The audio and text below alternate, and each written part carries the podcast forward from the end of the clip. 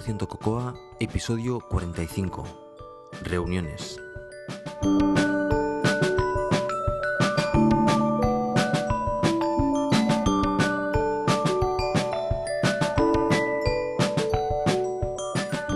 Parece ser que tenemos nuevo iPad.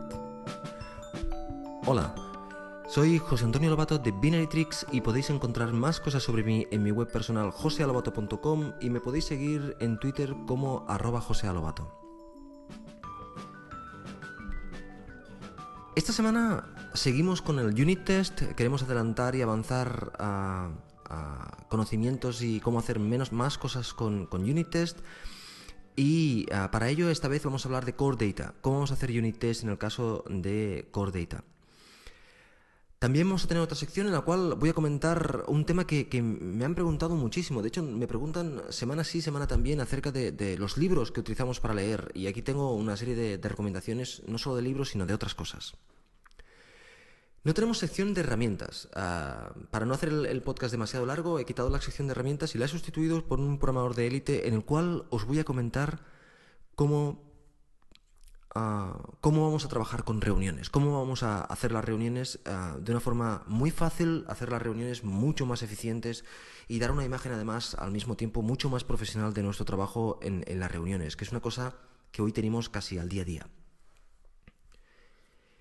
Y también eh, en los comentarios os recomendaré uh, una aplicación que uh, yo considero muy útil, NSLogger. También quería comentaros que una cosa que ya sabéis todos, evidentemente, faltaría más, y es que tenemos un nuevo, un nuevo iPad. Um, bueno, uh, cuando salió el nuevo iPad, yo me acerqué a la, a, la App Store de Paseo de Gracia para ver qué tal, bueno, para ver el, nuevo dispositivo. De hecho, me hacía muchísima más ilusión uh, el iPad, el nuevo iPad que, el nuevo iPhone. Otro día os hablaré de, del iPhone, ahora os hablaré del iPad. Este, este nuevo dispositivo, el, el nuevo iPad, uh, viene a... no, yo no puedo decir por qué han sacado este dispositivo. Eh, quiero decir que hay mucha gente que dice que es debido a que Samsung estaba sacando dispositivos más grandes y estaban teniendo mucho éxito.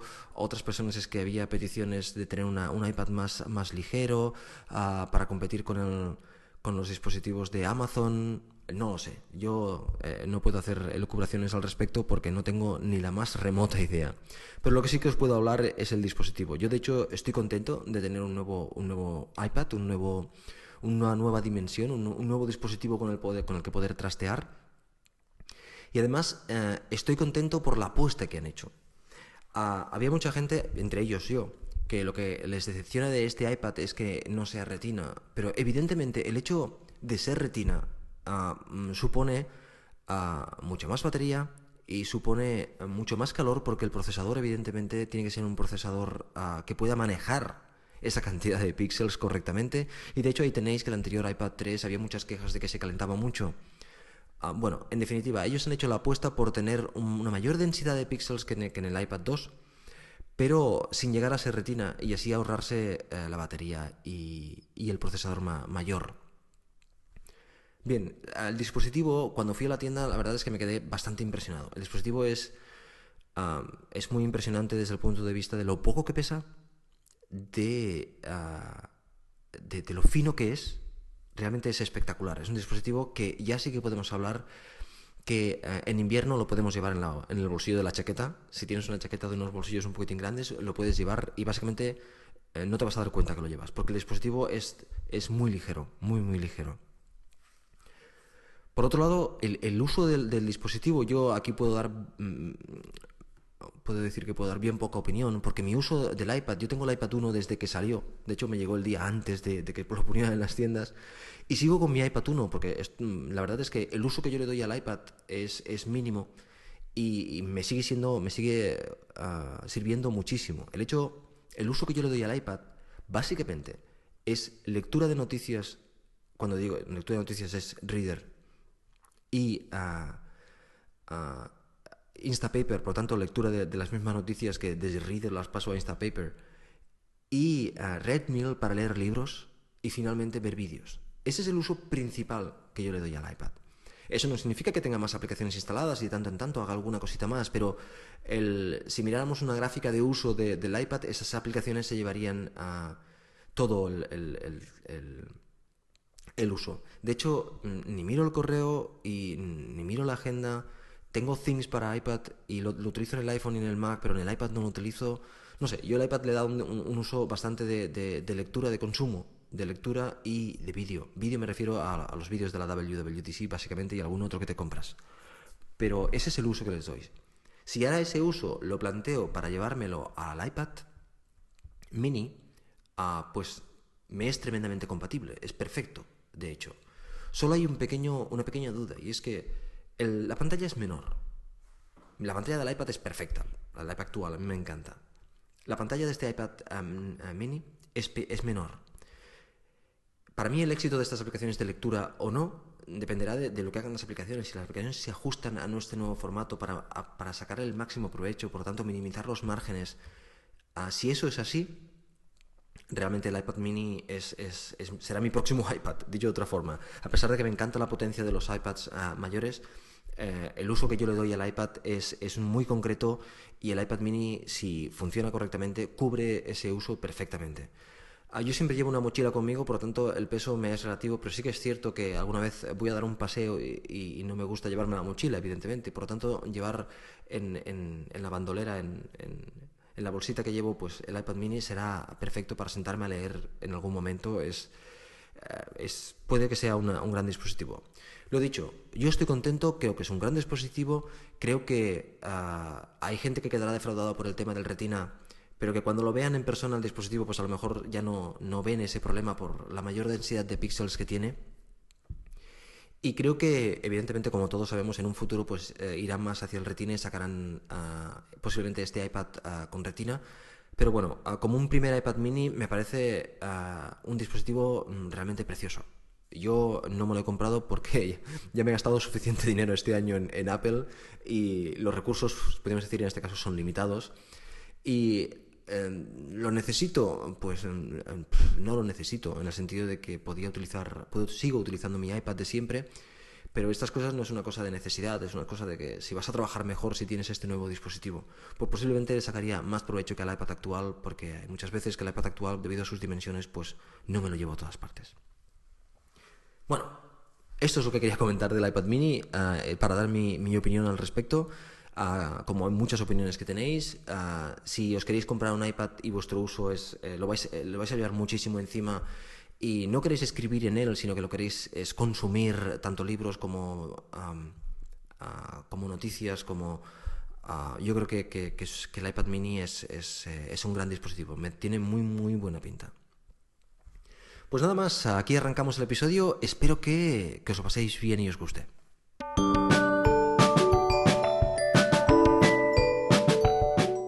Conceptos básicos. Unit Test y Core Data. En el episodio anterior, o en el capítulo anterior, ya os hablé de que mm, esta vez íbamos a hablar de, cómo trabajar con, Core Data. Uh, Core Data es, es, un ejemplo, porque al fin y al cabo lo que estamos hablando es trabajar con un modelo. En todas las aplicaciones, o en casi todas las aplicaciones que hagáis, tendréis un modelo que es de allí donde guardáis y recuperáis datos que necesita vuestra aplicación para, trabajar, básicamente los datos que maneja vuestra aplicación. Y eso se encuentra en el modelo. Un modelo típico de utilizar en aplicaciones Cocoa y iOS es uh, Core Data. Como sabéis, Core Data eh, básicamente es eh, trabajar con objetos, datos que están asociados ya sea a una base de datos o a, un archivo de texto que puede hacer, hacer, como, hacer las veces de, de base de datos. Pues Cordata nos permite la oportunidad de trabajar con objetos de una forma más agradable ah, sobre, sobre estos datos y abstraernos de esta forma de eh, todo el manejo de la base de datos por detrás.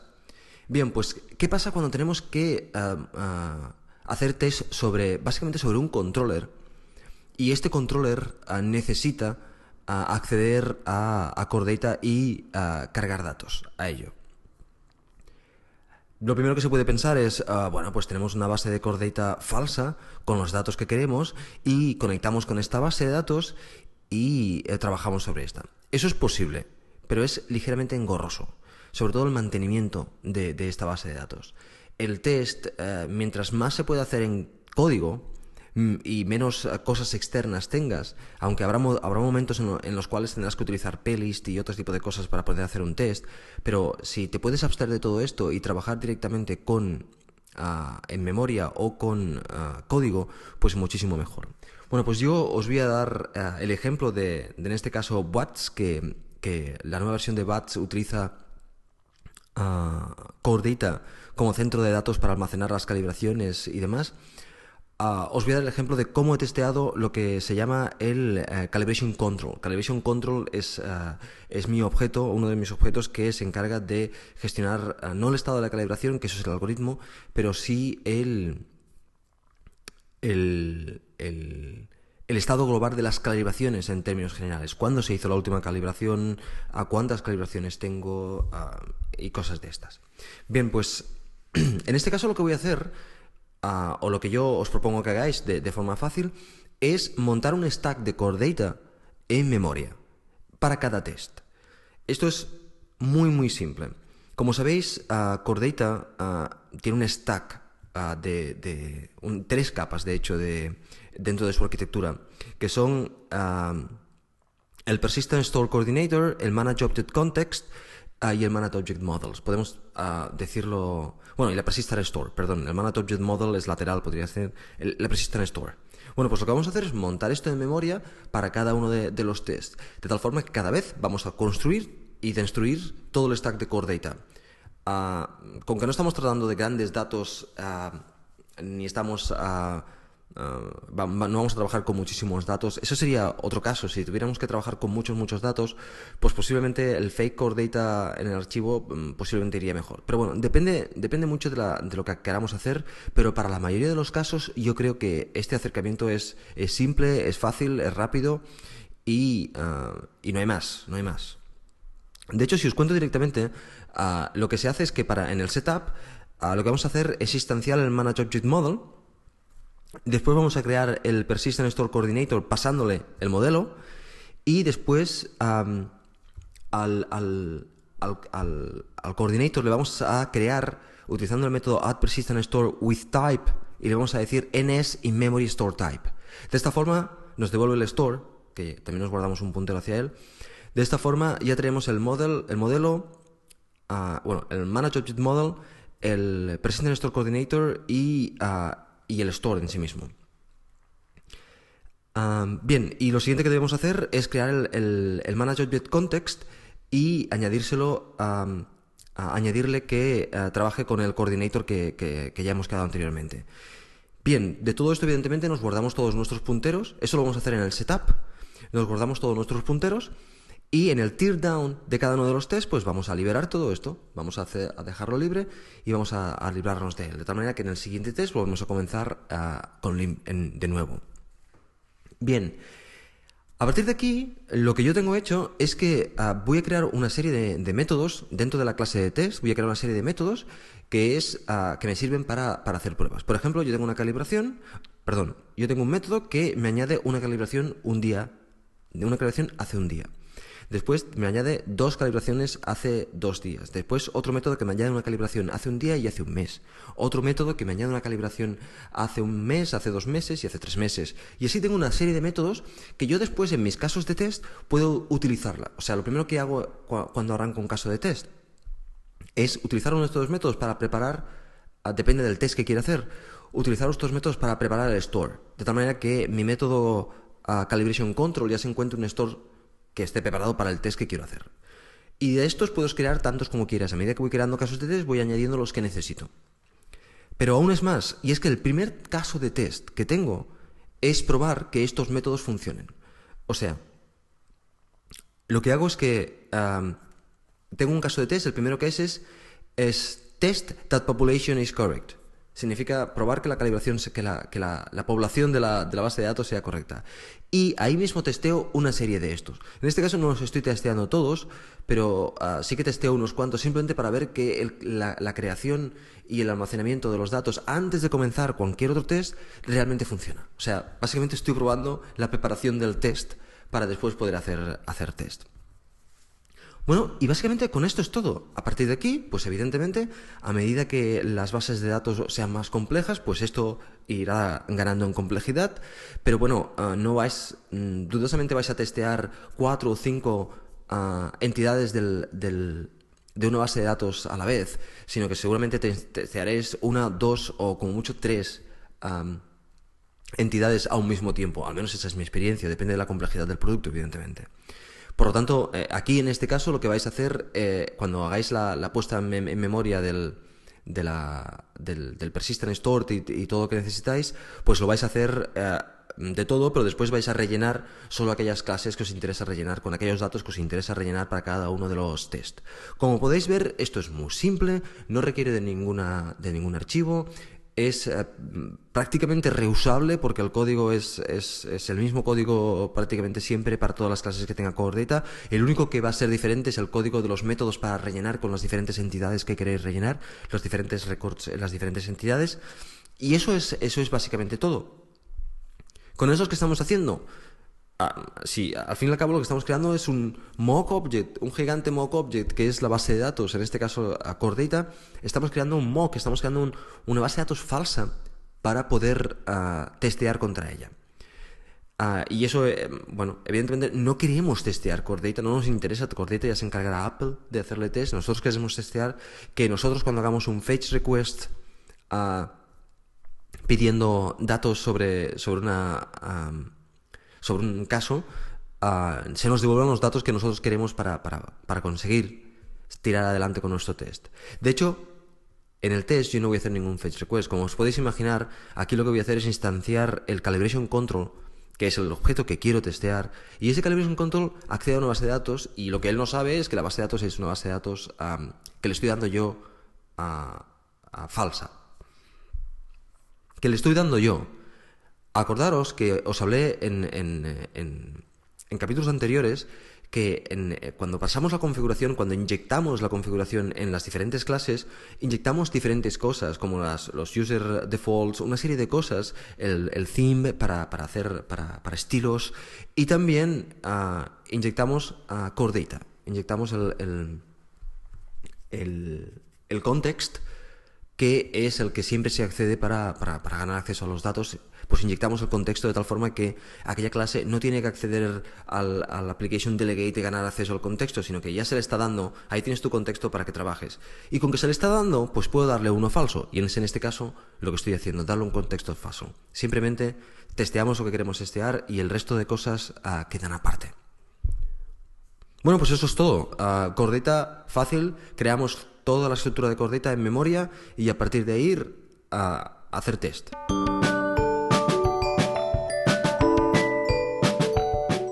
El programador de élite. Reuniones. No sé si en un apartado anterior, en un episodio anterior, he hablado acerca de, las reuniones dentro de, una empresa, pero es un tema que me ha tocado esta semana en, el trabajo actual y, eh, bueno, eh, he pensado en hacerlo o recordarlo. A lo que íbamos. Os quiero hablar de las reuniones. Es increíble cómo en, empresas establecidas, en empresas ah, con entidad, podemos decir, ah, el manejo de las reuniones se deja al aire, no se, no se hace un manejo de reuniones correcto, lo que conlleva a, reunir a gente y hacer perder el tiempo a muchísima gente y ah, hacer una reunión de una o dos horas que después eh, el resultado es ínfimo, si no, si no ninguno. Manejar una reunión o llevar una reunión no es tan difícil. No estoy hablando de hacer las cosas tremendamente formal, pero el sentido común nos dice que, ah, que no es tan difícil, que, no, no, no, no tiene por qué ser tan difícil. Pensemos, cuando nosotros montamos una reunión o cuando nos montan una reunión, normalmente esta reunión tiene un objetivo y es, suele ser, discutir acerca de unos temas para, con las personas que les afecta el tema o aquellas personas que pueden dar respuesta para eso, para dar una respuesta a estos temas, para lanzarlos hacia adelante, para revisar cómo se encuentran, para, en definitiva, una serie de objetivos. Bien, pues lo mínimo que tenemos que hacer antes de, arrancar una reunión es ah, informar a las personas que van a atender de los temas que se van a tratar en esa reunión. Eso se llama la agenda de la reunión. Evidentemente, si estas personas no saben nada del tema, pues adjuntamos en la, en, la agenda todos aquellos documentos que sean necesarios para que esas personas más o menos estén, al día. El hecho de que estas personas se lean o no se lean ese documento antes de ir a la reunión ya es problema de estas personas. Pero tú, como personas que, eres responsable de esta reunión, como mínimo ah, tienes que hacer tu trabajo correctamente. Y es crear unas minutas, informar a la gente de las horas y el lugar de la reunión y a dar la información de los temas que se van a cubrir. Ah, si vamos muy al detalle, seguramente deberíamos poner los temas y poner además un tiempo límite a cada tema. Es decir, vamos a hablar de, este tema que está candente, pero no vamos a hablar más de 15 minutos, porque mm, creo que el tema es suficientemente claro como para que en 10-15 minutos lo tengamos cerrado y hayamos decidido cuáles son los siguientes pasos. O incluso 5 minutos. Eso sería lo correcto, de tal forma que si la reunión tiene 4 o 5 temas, tú ya puedes decir que la reunión va a durar 35 minutos, 40 minutos, 15, 45 minutos, una hora o lo que sea. Tengo que decir en este momento que las reuniones demasiado largas tienden a hacer perder el tiempo a aquellas personas. Una reunión demasiado larga significa que has puesto temas muy diversos, que va a participar gente muy diversa, que no todo el mundo está interesado seguramente en estos temas y que seguramente vas a hacer perder tiempo a la gente. Y teniendo en cuenta el sueldo de la gente, pues ya sabes lo que estás haciendo perder de dinero a aquella persona que paga. Bien, pero en definitiva, yo creo que una reunión rápida ah, de unos 30 minutos para cubrir los temas y es, lo correcto. Después, a la hora de la reunión, tenemos que ir cortando los temas. En el sentido de que cuando tú estás en la reunión, cuando comienza la reunión, comienzas a, repasar los temas, a, invocar los temas para tratar en ellos. Y cuando, como persona que manejas la reunión, cuando ves que, que, la gente se está desviando hacia otros temas o se estás cubriendo temas que no estaban previstos en la reunión, eh, tienes que pararlo ahí, tienes que cortarlo y decir, no, perdón, pero nos estamos yendo de tema, vamos a seguir con el tema y, me tomo nota para seguir con esto si es suficientemente interesante después de la reunión. Pero primero tenemos que cerrar los temas para los cuales hemos venido aquí. Es tan simple como eso. Una reunión se puede alargar, pero se puede alargar con sentido, no haciendo perder el tiempo a, la gente que se encuentra en la sala. Ah, bueno, pues ahí ya está. durante la reunión se van a yendo tema por tema y siempre la última parte de cada tema antes de cambiar es conclusiones irresponsables. O sea, qué conclusiones hemos sacado del tema y si hay alguna tarea que se tiene que hacer, a, marcar el responsable de esa tarea, quién la va a hacer y esa tarea se pone como responsable. Y eso, de eso se toma nota. En, en, el acta de la reunión, que básicamente utilizamos el mismo documento, que es el documento de las minutas, ponemos aquellas frases interesantes o importantes que se han dicho y sobre todo lo importante es poner cuáles son las siguientes tareas a hacer y ah, el siguiente, el responsable de esas tareas. Y se pasa al siguiente tema, pam, pam, pam, se hacen todos los temas y ya lo tenemos hecho en la reunión. Cuando acaba la reunión, con que ya lo tienes escrito, si tú eres el responsable de las minutas, cuando ya lo tienes escrito, se envía. Cuando ya lo tienes escrito, a todo el mundo le envías y esa puede ser que sea la minuta para la siguiente reunión. O sea, ah, si han quedado temas abiertos, se pone una reunión en una semana, en 15 días, en el, tiempo que toque, para revisar que esos temas se han cerrado y, ah, o si no, para trazarlos. Ah, mm, es muy común hacer una reunión, tomar una serie de decisiones y ahí se queda. Ya está. Se supone que la gente lo va a hacer, se supone que. Pero se, supone. esa gente se va a trabajar y le vienen otras cosas más importantes y aquello que se ha hablado en la reunión queda disuelto en nada. No se hace y no ha servido de nada la reunión. Hemos perdido el tiempo todos. Por tanto, qué mínimo que marcar una reunión al cabo de 15 días, al cabo de una semana, en el cual decimos, vamos a mirar estos temas, vamos a, repasarlos y vamos a cerrarlos. Dejamos por cerrados, quedan la minuta, se envía la minuta, cerrados todos los temas, o los temas que van a siguen abiertos, pues se vuelve a hacer otra reunión. Y así sacamos el provecho de la reunión. Pero de esta forma la reunión no puede ser de dos horas. Es una reunión de 15, 30 minutos, dependiendo de los temas, rápida para ver cómo están los temas y, y refrescar en la memoria a la gente de que esto se tiene que hacer, no hay escapatoria. ¿Qué pasa cuando tú no eres la persona que montas la reunión? Pues cuando tú no eres la persona que monta la reunión tienes que actuar bajo el mismo concepto. Tú recibes una, convocatoria de reunión y si no hay minutas, pues la reclamas. ¿Cuáles son los temas que se van a tratar? Hay documentación asociada a, a, estos temas que me quiero documentar antes de poder ir a la reunión y saber de qué vamos a hablar, para hablar un poquitín con entidad. Durante la reunión, pues lo mismo, si, si tú ves que la persona que está manejando la reunión no lo está haciendo y que eh, estamos saltando de tema en tema, es más, en muchas ocasiones es la misma persona que ha planteado la reunión que va saltando de temas en temas. Pues bueno, si tú tienes los puntos que se tienen que saltar, que se tienen que tocar, pues refrescarlos. Perdón, eh, es que creo que nos estamos hablando de los temas que hemos venido a hablar y, lo cual la reunión va a ser de poca utilidad. Eso parece desagradable decir una reunión, pero es lo profesional, es lo correcto, es, es, es, lo que debemos hacer. Hemos venido aquí a trabajar y a hacer las cosas bien, no a perder el tiempo en una reunión hablando del partido del domingo. Que por cierto, se puede hablar del partido del domingo, pero no, no es cuestión de ocupar eh, un 30% de la reunión hablando del partido del domingo.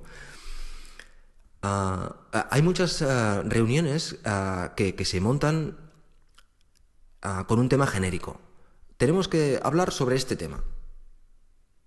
Bueno, pues, pues no se puede dividir este tema en trozos o justo cuando se comienza la reunión Ah, se explica ese tema y de ahí salen esos puntos que no han salido con anterioridad y entonces se comienza la reunión basado en esos puntos después de la explicación de la persona que tenía que explicar el resto de cosas o informar al, resto de personas, salen una serie de puntos que se quieren que cerrar. Pues bueno, ya tienes los puntos, a partir de ahí a trabajar. Cuando se acaba la reunión, si al cabo de, durante ese día o al día siguiente no ha recibido las minutas, pues se reclaman, perdón, ah, no he recibido las minutas, las acciones y los responsables del tema anterior. O, o incluso muchas veces al final de la reunión se dice, ¿vais a enviar las minutas con las responsables y, los temas que se han tratado? Es que yo los necesito. ¿Vale? Bueno, pues e, e, es muy simple entonces si miramos el tratamiento de una reunión. Se hacen unas pequeñas minutas, que todo esto, estamos hablando de un pequeño documento de texto, no estamos hablando, de hecho, yo las hago en, texto, ah, las hago en connotation velocity, o sea, las hago en texto llano, no me hace falta formato, no me hace falta nada, utilizo Markdown, de hecho. Y, tiene que ser muy rápido y muy simple. Por cierto, mm, evidentemente, en, en eh, yo tengo una, un, un, template, una plantilla, y la cabecera lo primero que dice es las personas que han participado. Es bueno tener ah, el número de personas que han participado y el, nombre de esas personas. básicamente por trazabilidad pues se, se, hacen unas pequeñas minutas, se envía ese documento y ese mismo documento dentro de la reunión se van tomando las notas allí, poniendo responsables y nuevas tareas y ese documento después se envía. simple, simple, simple. Pero con eso garantizamos, simplemente con eso garantizamos que la gente va a las reuniones más preparada, que la reunión es más efectiva y que los temas que se han tratado en una reunión realmente se cierran. Bueno, pues esta cosa tan simple cuesta muchas veces que, que, en muchos sitios ah, se haga una reunión ah, con, mínimo, con un mínimo de orden. Bueno, pues si no lo hacéis, os sugiero que, lo comenzáis a aplicar y, ya veréis eh, lo fácil y lo, lo resultante que es.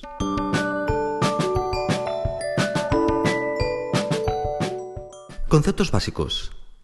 Libros. En, en, este último tiempo, en este último año, me ha contactado muchísima gente preguntando acerca de libros. Mayoritariamente acerca de libros para, para empezar preguntando básicamente pues cuál es un buen libro para empezar o simplemente dándome alguna referencia, preguntando directamente, ¿es este un buen libro? Porque me ha caído en las manos. Los libros, todos tienen sus buenos, sus partes buenas y sus partes malas, pero leer libros es siempre bueno, no hay, no hay lugar a dudas. Hay muchísima bibliografía muy interesante y a medida que, vayáis aprendiendo más o que va subiendo el nivel del desarrollo, te das cuenta también que no hay tantos libros especializados. De hecho, eh, los libros tienen ah, una cosa buena que puede ser buena o mala. Buena es que los ejemplos de los libros suelen ser bastante básicos, en el sentido de que no están solucionando un gran problema, sino enseñándote una técnica en concreto de una cosa. Y, eso al principio va bien, pero después, ah, bueno, ya os contaré más en detalle qué podemos hacer para solucionar eso. Pero eh, la gente que me ha contactado, pues eh, estaba interesada básicamente en qué texto puedo coger para empezar. Y cualquier texto es bueno, hay muchísimos. Ah, yo puedo hablar de Pragmatic Programmers, que hay un montón de libros interesantes, o Really, Hay muchísimos libros ah, interesantes. Ah, de hecho, mm, hay por haber elegir. Eh, lo más, lo mejor que podéis hacer es compraros algunos que, en formato electrónico que están muy bien de precio y comenzar a, leerlos. Si no os gusta, pues buscáis otro. No, la pérdida no es, no es tan grande de, los libros en formatos electrónicos se pueden conseguir a, precios muy, muy asequibles. Bien, pero lo que yo os quería hablar no era exactamente de libros, a pesar de que he titulado esta sección como libros. Los libros están muy bien y los libros ah, son interesantes y yo tengo una buena colección de libros en, en, en, mi, biblioteca, digital mayoritariamente. bueno, casi en su 99%. Lo que os quería hablar es de otra cosa. No son exactamente libros, pero para mí son más importantes que los libros. Con la documentación de Xcode, tenéis, ah, que viene con, Xcode, la documentación del framework, tenéis no solo la, información, notas de, mm, técnicas, ah, la información de todas las clases que componen el, sistema, sino además tenéis guías. Si buscáis, de hecho pondré un enlace en la, en la pondré un enlace en, la, en, las notas del episodio. Si buscáis guides en, en, la documentación, encontraréis que hay guías para todo, desde cómo trabajar con vistas hasta cómo trabajar con Core Graphics, Core Text, lo que necesitéis. Hay guías para todo. De estas guías, las hay que están muy bien, las hay que no están tan bien. Pero yo creo que todas y cada una de ellas se merecen leerlas. Yo he aprendido muchísimo de las guías. De hecho, desde hace mucho tiempo mi referencia no son los libros, sino que son directamente las guías. Cuando hay alguna tecnología que tengo que refrescar Ah, porque veo que, ya no soy tan ágil con esa tecnología porque hace días que no trabajo, lo más fácil que puedo hacer es coger la guía, que suelen ser no muchas páginas, suelen ser pocas páginas, y es una manera rápida de refrescar ah, bindings, de refrescar uh, cómo trabajan los view controllers, eh, cómo trabajan las vistas, cómo trabaja Core Data, de todo. Ahí tenéis guías de todo. Yo creo que esa es, para, para una persona que empieza, yo lo que recomendaría es un libro um, básico, muy básico, que cojas, hay libros básicos que hacen una aplicación. Pondré un ejemplo en, en, en, ah, en, la documentación, que hacen una aplicación de, de arriba abajo, una pequeña aplicación de arriba abajo, con lo cual te da una vista más o menos de todo, y a partir de ahí te comienzas a pelear y por cada duda buscas la guía asociada y te la lees. Me parece que es una metodología bastante ir al grano para, para realmente eh, comenzar y comenzar a fuerte empujando hacia adelante. Y si esto se complementa, evidentemente, con otros libros, pues maravilloso. La, la inversión en, en, tu conocimiento al respecto de, de, la tecnología con la cual vas a trabajar eh, es lo mismo dicho, una inversión. Es importante. Pues nada, os recomiendo las guías, que las leáis, que, las, eh, que, que, sea una fuente importante y que los libros son importantes, pero no dejemos de lado la documentación que ya tenemos a la mano por tener el entorno de trabajo uh, montado con Xcode y la documentación.